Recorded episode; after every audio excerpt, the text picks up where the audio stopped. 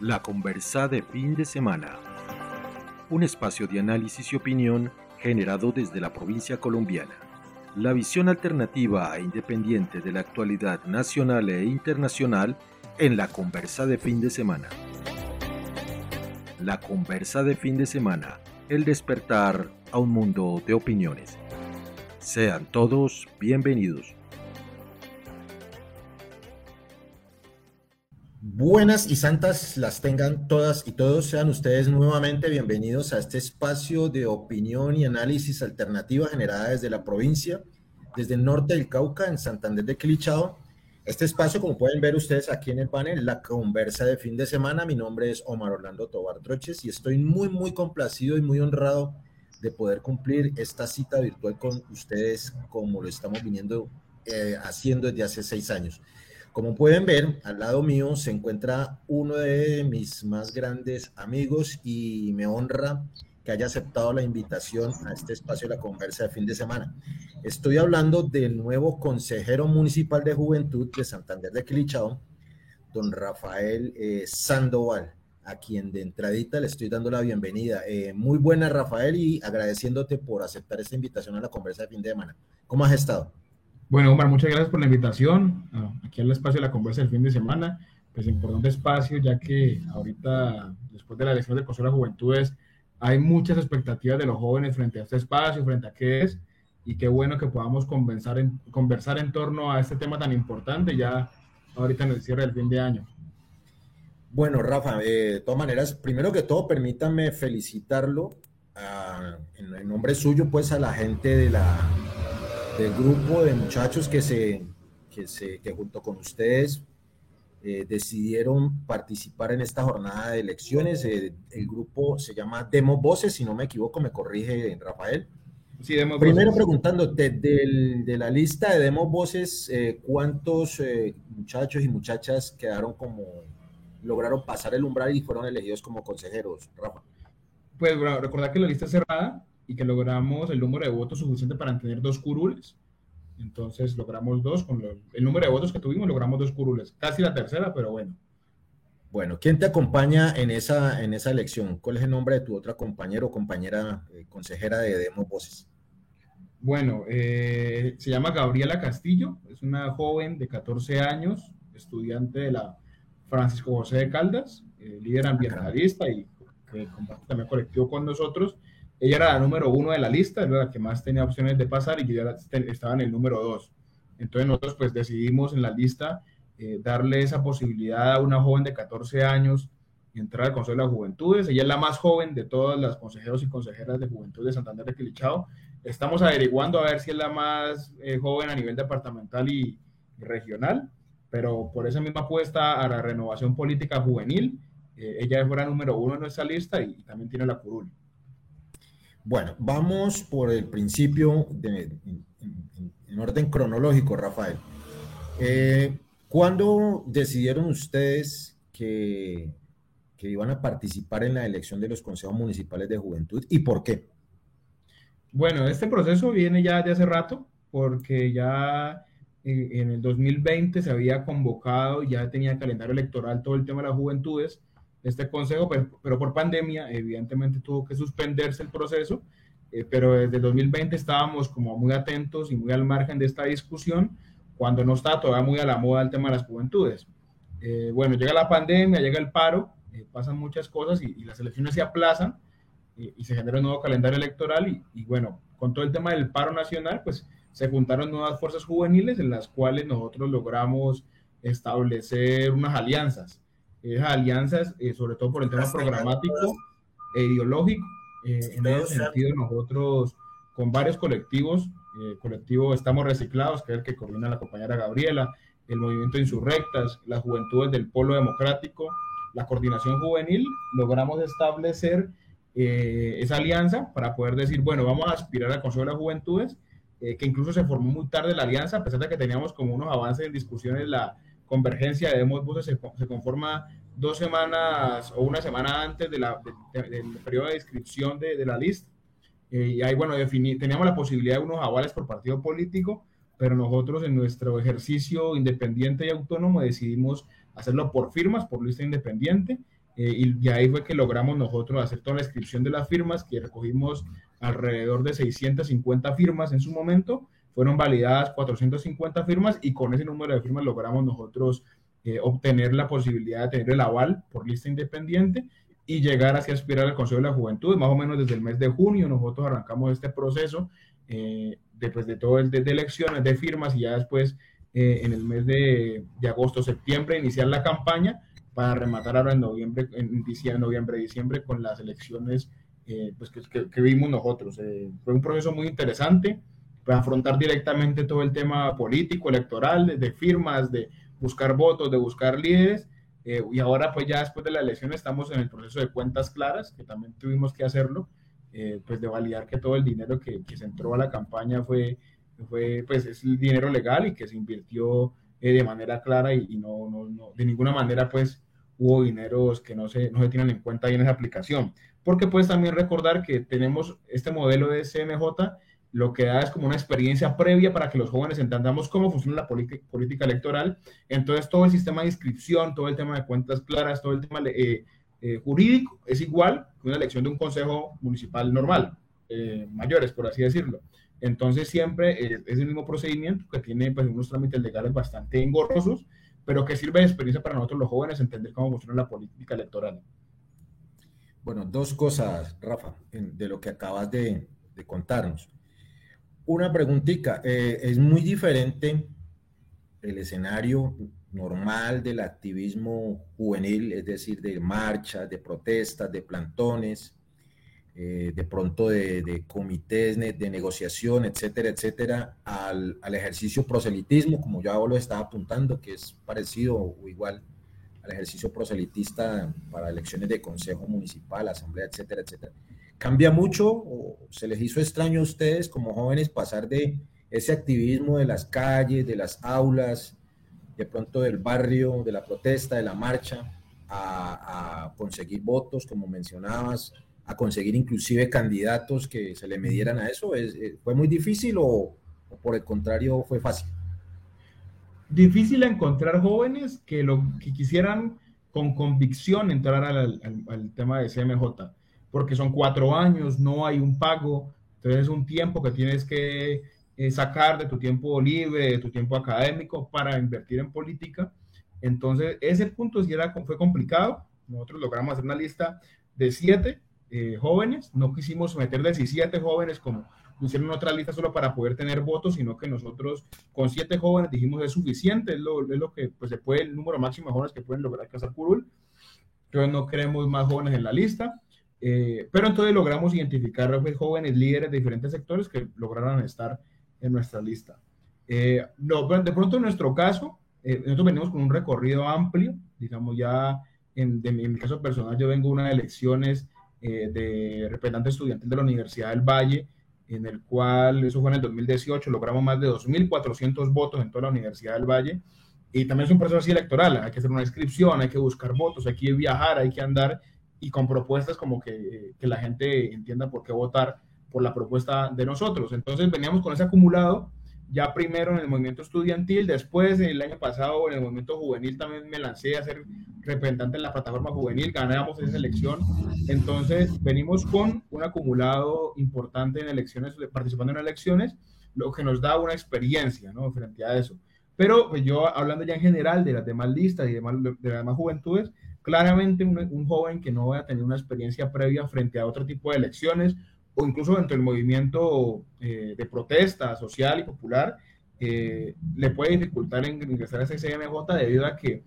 por ejemplo, un reto que nosotros encontramos fue que al llegar a comunidades nos pedían cosas como si fuéramos cualquier otro tipo de político. Entonces, no, regalame tal cosa, tráeme tal otra, necesitamos esta gestión. Y bueno, lo primero era hacer pedagogía, porque el CMJ no tiene recursos, a nosotros no nos dan recursos. Eh, y tiene otro rol más importante que es como dar esa postura juvenil ante las políticas municipales. Entonces, como que intentábamos generar que la gente tuviera conciencia eh, frente a eso y de esa misma manera, pues decirles que, bueno, no hay posibilidades de, de, llegar con una gestión, por así decirlo, o prometer que uno va a gestionar una cancha de fútbol, por ejemplo, porque eso no lo va a hacer el Consejo de las Juventudes. Eh, entonces, eso fue un primer paso difícil. La gente no entendía qué eran las elecciones y, y cuando íbamos caminando por los territorios, pues, pues se enfrentaban con esa con esa pared y desmotivaba a algunos votantes decir, bueno, entonces, ¿para qué esa figura? Eh, ya que está muy nueva y, todo esto. Eh, pero que en definitiva sí es un, un, viraje importante porque para viajar dentro del, municipio hay que tener recursos, hay que tener la disponibilidad, hay que conocer gente.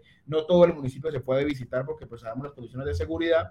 Entonces sí se enfrenta uno con paredes eh, invisibles más fuertes, ¿no? Un ejercicio electoral en la universidad es mucho más tranquilo, es mucho más sencillo, eh, uno está conoce más fácil a la gente pues dentro de la universidad, pero que dentro del mundo ya eh, político, electoral, así eh, abiertamente, ya trae otras cosas de fondo también que uno se enfrenta a los problemas estructurales de la sociedad también y, y los ve, los ve más de cerca y los, y los palpa y entiende por qué, yo entendí muy bien en este ejercicio del CMJ, por qué la política tradicional gana y por qué es tan fácil que los políticos tradicionales logren las curules y logren los votos, eh, porque de esa misma manera, cuando yo igual me pedían algo, yo decía, claro, es que esta gente no tiene nada, no tiene nada y no tiene esperanza de nada, de los políticos no tiene esperanza, entonces mientras le puedan sacar algo a alguno, para ellos es algo más, no es que no, no, no creen que va a haber un cambio profundo en la sociedad por medio de la política, entonces intentan empezar a quitarle a los políticos tradicionales por medio de migajas eh, y pues bueno, nosotros intentamos como de verdad bien el ejercicio y es como la pared de diferencia más grande entre, la entre el movimiento social y popular, de exigencia, de lucha, de reivindicación, ahora este escenario electoral. Bueno, acabas de mencionar un tema que, pues, de todas maneras lo íbamos a tocar más adelante, pero ya que lo mencionaste, vamos a adelantarnos un poquitico. Es el, el tema mismo del, del, proceso. Es decir, ya, ya, ya Rafael nos adelantó un poquitico una de las dificultades de las, por las cuales estamos averiguando y que fue tristemente una de las noticias que se vieron el pasado 5 de diciembre durante la jornada de la elección, que fue la presencia de brotes a lo largo y ancho del territorio de corrupción dentro del proceso electoral. En la Procuraduría General de la Nación, eh, y la misión de observación electoral, eh, lo mismo que algunos movimientos y partidos juveniles, denunciaron prácticas de corrupción electoral, constreñimiento al electorado, eh, se quejó mucho del cambio de reglas, inclusive hecho por la misma registraduría 24 horas antes de iniciar la jornada, cuando permitió que los jóvenes pudieran votar en cualquier lugar. Eh, etcétera, etcétera. Eh, ¿cómo, ¿cómo, vieron ustedes eh, ese fenómeno de unas, las personas, los electores, acostumbrados pues a la, al clientelismo, a la, a la, manipulación del electorado, versus las aspiraciones de ustedes de cambio? ¿cómo, ¿Cómo explicar esa, esos brotes de, de, de corrupción en una elección de quienes estaban reclamando todo lo contrario? como los jóvenes. ¿Cómo, cómo vieron ustedes esos fenómenos? Pues en primera instancia, por ejemplo, que entender de que el Echado vimos un caso de constreñimiento al elector eh, un fin de semana antes, cuando un concejal del municipio, miembro de un partido político que tenía, eh, tenía una, lista, una lista de partido ante el CMJ, envió un video, ahí sale un video de un audio de él eh, diciendo que votaran por el partido de él hacia el CMJ porque había logrado hacer una política, eh, reversar la, el toque de queda y, el, y el, la ley seca. Entonces, pues de ese lado, nosotros claramente vemos que políticos tradicionales eh, impulsaban listas de jóvenes y que para nosotros directamente es, va en contravía a lo que se quiere, ¿no? En, en, este CMJ, que era que los jóvenes tomaran la batuta, si sea por partido político, por organización juvenil o por el independiente, eh, que eh, caciques políticos de la región, pues tenían intereses puntuales en, en, la lista de la JMJ. Frente a lo, la improvisación de la registraduría, porque yo puedo decir que es una improvisación toda la elección del CMJ, porque un registra, el registrador departamental te dice una información, el registrador municipal te dice otra información y sale el registrador nacional a decir otra información, eh, y nunca hubo una certeza siempre en la, información que teníamos frente, frente al Consejo de las Juventudes se amplió el plazo de inscripciones eh, de listas, de listas eh, 15 días de más. Eso, eso fue también algo que, que enojó a muchas listas porque pues eh, muchas corriendo con las firmas, con la inscripción y a conveniencia de muchos partidos políticos y ampliaron las inscripciones de, de, listas, de listas de partidos independientes de, de todos los sectores al CMJ, lo que permitió que entraran más partidos políticos a la contienda electoral. Después de eso,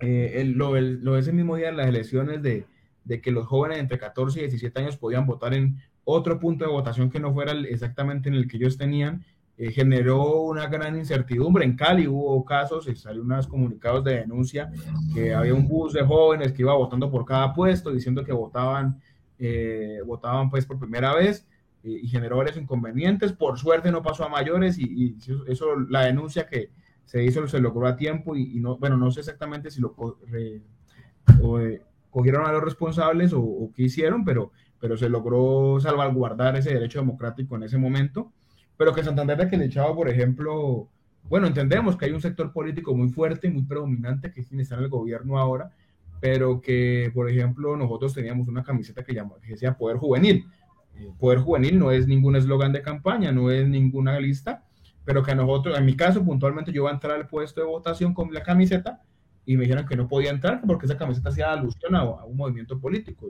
Yo me defiendo y digo que no es así, pero cuando voy a revisar a, a, menos de un metro del puesto de votación donde hay un poste, hay un letrero del Partido Liberal haciendo proselitismo. Entonces uno dice, bueno, ¿para quiénes son eh, eh, las normativas? ¿Para solo algunos o para los que, o si son para todos? Entonces uno encuentra como esta, este, esto que es normal, o sea, no, no me pone a ver, a ver y, y, es normal en la, en la política, pues normal, en la política de los mayores, eh, que se esté colocando publicidad de uno al lado de la del puesto de votación y bueno, pero a los que somos alternativos pues sí nos echan el ojo frente a lo que estamos haciendo. Entonces, pues uno queda con un sabor amargo de esa participación, pero que por lo menos, eh, digamos, nosotros no tuvimos la capacidad instalada de poder tener testigos por mesa, tuvimos más bien un testigo por puesto de votación, entonces teníamos un testigo por 10 mesas, por 5 mesas, lo que le dificultaba la labor al testigo eh, y por eso muchos votos nulos. Eh, la mayoría de votos, por ejemplo, el voto nulo fue el mayor votante en Santander de Quilichao con 900 votos y el mayor votante a nivel nacional. Porque primero no hubo una perfecta pedagogía, pero tampoco sabemos cuántos votos pudimos perder en, ese, en, esas mesas, porque de pronto eh, un, un, jurado puede ser muy amigo de una lista y veía que la nuestra tenía un voto eh, más o menos bueno, entonces lo marcaba como uno. Entonces queda una incertidumbre al saber, bueno, cómo estaban nuestros votos ahí. Y pues por esa cuestión que somos, somos nuevos en esto, no logramos instalar testigos eh, en todas las mesas del municipio y creemos que ahí se perdieron varios votos eh, de las listas independientes y, el, y, algunos partidos políticos no teníamos una maquinaria para poder cuidar los votos y, para tener jurados de votación. Entonces, pues, eh, queda un sabor, o sea, esperemos, es la primera vez que se hizo esta elección a nivel nacional, entonces nosotros esperamos que dentro de cuatro años, cuando vuelvan a hacer las elecciones, pues se pueda tener las condiciones de transparencia necesarias y que la registraduría eh, evite esa improvisación sobre la marcha que pone a correr a, más de un joven y nos pone a preocuparnos a nosotros frente a las garantías electorales. Bueno, Rafa, eh, para puntualizar un poquitico, porque acabas de, hacer aquí en la conversa unos señalamientos bastante fuertes, diría yo. Eh, concejal en ejercicio, eh, participando en política, constriñendo al electorado, según se desprende de tus palabras. Esa denuncia, esa queja ya fue instaurada oficialmente ante las eh, autoridades encargadas de la investigación y de la futura sanción o, o eso quedó así. Pues de parte nuestra, puntualmente, nosotros no hicimos ningún ejercicio de denuncia. Pues primero porque en esos momentos nos encontramos en el final de la campaña, un momento más difícil, teníamos compromisos cada día, tanto logísticos como electorales, en el sentido de que teníamos que estar pendientes de los, eh, pues pendiente de la gente que tenía que votar por nosotros, pues llevarla al puesto. Bueno, teníamos unos ejercicios que hacer logísticos bastante importantes. Eh, pero si tuve, pues no, pues no, sé si sea real, no sé si sea real, pero que algunos grupos políticos sí estuvieron muy interesados en hacer el, el, el ejercicio de denuncia ante la Procuraduría y, y según la información que me dieron, sí hicieron como la querella ante la Procuraduría. Entonces, queda como pendiente eso. Nosotros, pues ya ahora en esta etapa postelectoral, eh, miraremos qué se puede hacer eh, para que, pues que eso, o sea, por lo menos haga la investigación. El concejal hace una referencia y una excusa que fue recocha. Yo creo que uno no recocha de esa manera y, sobre todo cuando es un, un, funcionario público como, como el concejal del municipio, no recocha de, de esas maneras. Entonces, pues esperemos que la Procuraduría tome cartas en el asunto frente a la denuncia que ya se hizo, pero queda, queda esa tarea pendiente a ver si mías y verificar si se hizo, la, se hizo la denuncia formal o no frente a este caso de constreñimiento, que es claro, ¿no? Yo publiqué esto en mi Facebook, yo lo publiqué y, lo denuncié, eh, porque yo, pues, yo lo había visto, en, salió en un medio de comunicación del municipio, y pensé que lo habían publicado, y cuando yo dije que no lo habían publicado, ya es el primero que lo había publicado por Facebook, y eso se me formó también un borrolo a mí, porque llamadas vienen, llamadas van, mensajes vienen, pero yo sí eh, creo que, que la es con transparencia, y, no, nunca se debió insinuar eso si sea recoche por parte del concejal, eh, pero ese tema pues está ahí, está ahí a medias, eh, toda por tocar. Bueno, en ese mismo de orden de ideas y, entendiendo que efectivamente son las entidades encargadas de, la investigación, del control y de la sanción las, que tendrán que tomar las definiciones, eh, también me queda, me queda o nos queda a muchos en el aire sonando eso que, esa otra queja que acabaste de hacer también, Rafael, y es el de cierta parcialización a la hora del, control que hacen las autoridades electorales, en este caso, pues la, a nivel local, la registraduría municipal del Estado Civil. Eh, hasta donde tengo entendido, y, si es así, me corriges, eh, Rafa, el registrador municipal pertenece al mismo partido político del concejal que se vio envuelto en, ese escandaloso, bochornoso episodio? Sí, pues, o sea, yo no, no daría, o sea, el registrador eh, Néstor, Néstor es que si no estoy mal, Nelson Ordóñez, es del Partido Liberal, evidentemente fue diputado del departamento y fue aspirante a la, a la Asamblea Departamental por el Partido Liberal, ahora es, es, el registrador municipal de Santander de Quilichao y pues, o sea, no, él puntualmente, nunca tuvo eh, actitudes frente a nosotros que parcializaran su actuar, pero sí decir que hubo muchos errores de información al momento de, darnos nosotros pues, pues, algunas cosas eh, frente al tema eh, del calendario electoral y que en el puesto de votación pues no estaba el registrador puntualmente, pero un miembro de la Policía Nacional fue el que me prohibió entrar al puesto de votación eh, que porque una de las procuradoras que estaba al margen de la votación había prohibido rotundamente entrar con, que entráramos con esa camiseta no está el puesto de votación. Yo lo que pues, solicité fue que se llamara a la funcionaria, la funcionaria ya no estaba en el lugar, eh, pero entonces llamaron a un, funcionario de la registraduría y él me permitió el ingreso, porque hoy evidentemente pues no estaba eh, esa palabra como, como, propaganda electoral. pero el registrador sí hace parte de ese grupo político no se puede negar y, pues evidentemente uno genera cierta incertidumbre frente a las garantías electorales, pero, pero yo, pues el mensaje que yo doy es, nosotros ya, pues a pesar de todo, logramos dos curules, a pesar de todo ese inconveniente, logramos dos curules porque es un ejercicio organizado de juventudes, y no somos cualquiera parecidos que estamos, eh, que llegamos solamente para esas elecciones, sino que tenemos un proceso y las juventudes del municipio así lo vieron y así lo, lo han tenido en cuenta. Entonces, creo que a pesar de esas, esas, ese entorno adverso, logramos el objetivo, hemos logrado caminar y esperamos desde ahora, desde dentro del CMJ, tener garantías para poder hacer el ejercicio de control político. Bueno, ¿cómo finalmente para ir avanzando, Rafael, cómo quedó conformado? ¿Cuántos consejeros eh, de juventud tiene el municipio de Santander de Clichado? Y más o menos cómo quedó conformado ese consejo. El Consejo de la Juventud de Santander de, Quilichao tiene 17 curules por elección popular, 7 eh, jóvenes de listas independientes, 5 jóvenes por eh, organización inscrita legalmente, o sea, formalmente constituida, y 5 jóvenes de partidos políticos, y hay para Santander de Quilichao 4 curules especiales, que son la curul de afrodescendientes, de indígenas, de víctimas del conflicto armado y de campesinos. Entonces, para un total de 21 consejeros y consejeras de la juventud en Santander de Clichao, que es el número máximo de consejeros, tanto para las capitales como para los municipios, es el número máximo de consejeros de la juventud, es 21 en total. Eh, entonces, en ese orden de ideas, eh, ¿qué pueden esperar los jóvenes de Santander? esos jóvenes que no votaron, y creo que de pronto vamos a tener que hacer con ustedes mismos, Rafael, si así lo, consideras también y tienes tiempo, un análisis de, ese fenómeno de abstención, que es probable que,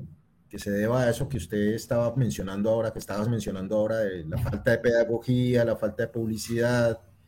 eh, más organización en la parte del proceso mismo de la elección y de la campaña, y pues obviamente la, experiencia piloto. Eh, un fenómeno de abstención grandísimo, casi del 90% pues, a nivel nacional, fenómeno de los votos nulos, que tú también mencionabas ahora, que fue uno de los mayores electores, por decirlo de alguna manera, a nivel nacional. Nos faltaría, Rafael, mirar ese, ese aspecto. Eh, pero eso lo podríamos hacer en otra, en otra conversa si, si nos permite, si, si nos da tiempo. Finalmente, ya para ir terminando esta primera conversa con, Rafael Sandoval, consejero municipal de Juventud de Santander de Quinchao, ¿qué pueden esperar los jóvenes en términos generales, ya no como miembro de, de Demos Voces, sino como miembro oficial del Consejo Municipal de Juventudes? ¿Qué pueden esperar los jóvenes quilichagüeños de ese Consejo Municipal? Echa la aclaración tuya de que obviamente no, ustedes tienen unas competencias particulares que no son las mismas del Consejo Municipal de, los Adultos. Pues mira, para hacerlo también como un brochazo frente al tema de la participación juvenil,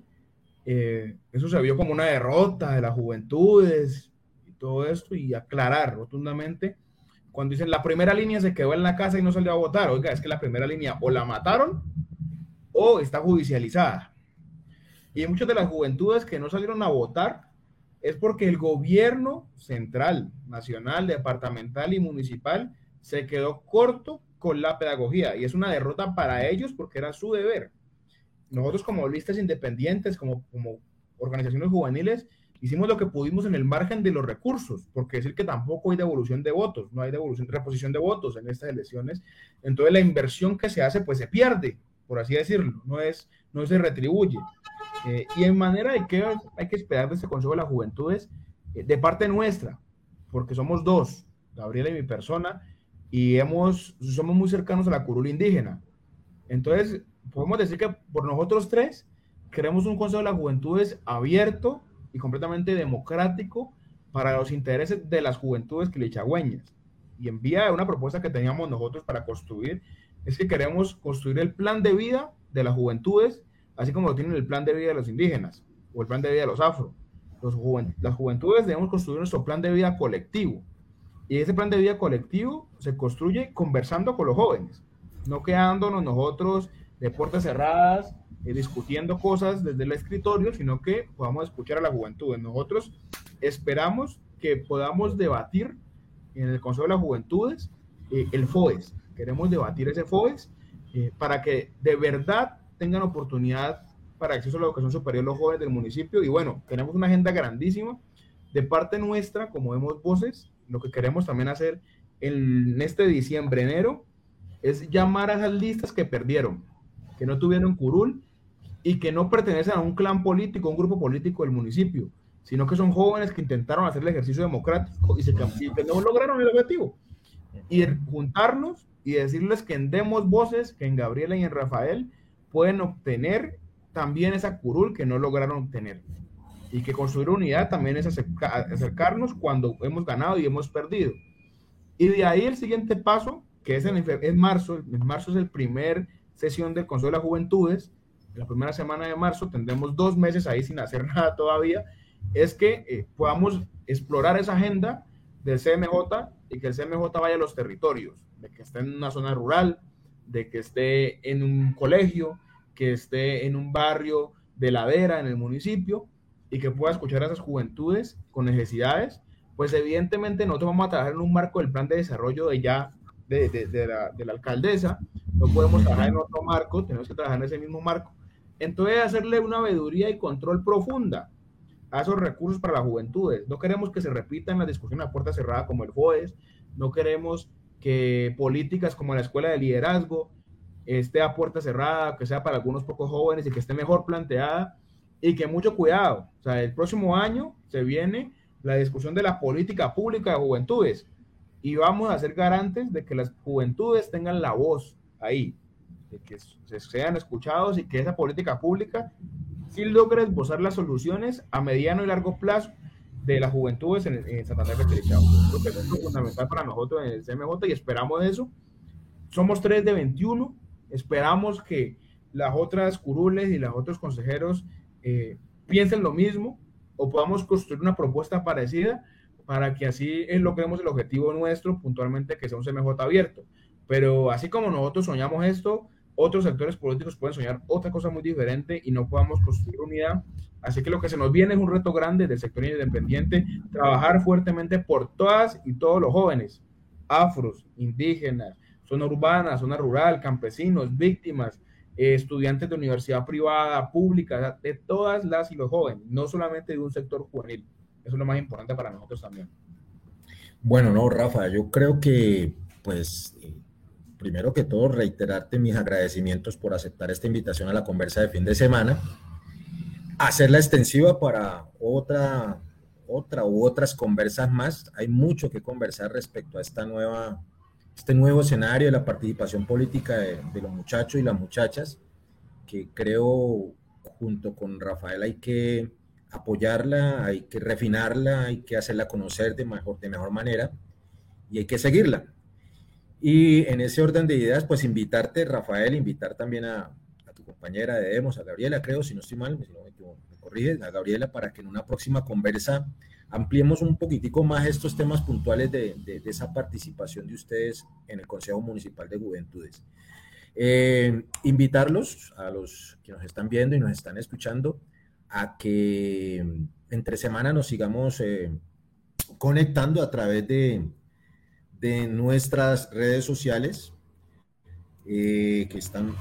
que la están pasando por aquí abajito. Eh, finalizando esta misión, vamos a compartir este video, como ya lo hemos venido haciendo en nuestras redes sociales. Nos pueden ver también en el canal de YouTube de La Conversa, el cual también invito a Rafael a que se suscriba. Ya creo que vamos completando los ocho. Vamos a ver si este año completamos los 10 suscriptores. Súper contentos de la masiva suscripción de gente al canal de YouTube. Y y para que nos sigan escuchando también eh, el audio de la conversa eh, de fin de semana en las plataformas de podcast. Estamos en Anchor FM, estamos en Spotify, estamos en Spreaker y en Google Podcast. Bueno, ya hay otros más, pero ya no me acuerdo cómo, cómo son. Eh, de mi parte no es nada más, agradecerles, agradecer a Rafael y invitarlo nuevamente a una nueva conversa de fin de semana. Rafael, si te queda algo más en el tintero y si no, para despedirnos. No, Omar, agradecer el espacio. Evidentemente queda mucho que profundizar, sobre todo el tema de la participación, el tema del rol del CMJ, lo que se viene como juventudes, porque pues, no olvidar, no olvidar que pues nuestra lista, por ejemplo, es del movimiento social y popular y tenemos agenda aparte a la del CMJ y seguiremos nosotros caminando. Se viene todo el tema de elecciones en marzo, eh, presidenciales junio, entonces hay mucho de qué hablar, mucho que hacer, mucho que pensar y que los jóvenes pues tenemos una agenda muy infinita de acciones por el municipio. Así que muchas gracias por el espacio y pues siempre eh, con voluntad de vernos y charlar aquí en la conversa del fin de semana. Muchas gracias. Muchas gracias, Rafael. A todos ustedes, háganme el favor, síganse cuidando. Eh, hay que vacunarse a los que no se han vacunado, por lo menos síganse lavando las manos. Eso más allá de la peste es un acto de, de civismo y de cuidado, lavarse las manos y evitar la montonera, aunque ahorita en diciembre, como todo es rumba y animación, parece que es bastante difícil. De mi parte nada más, de parte de, la conversa de fin de semana, solamente agradecerlos y vernos ya que ocho días sábado en este mismo horario. Cuídense mucho y pasen un feliz fin de semana.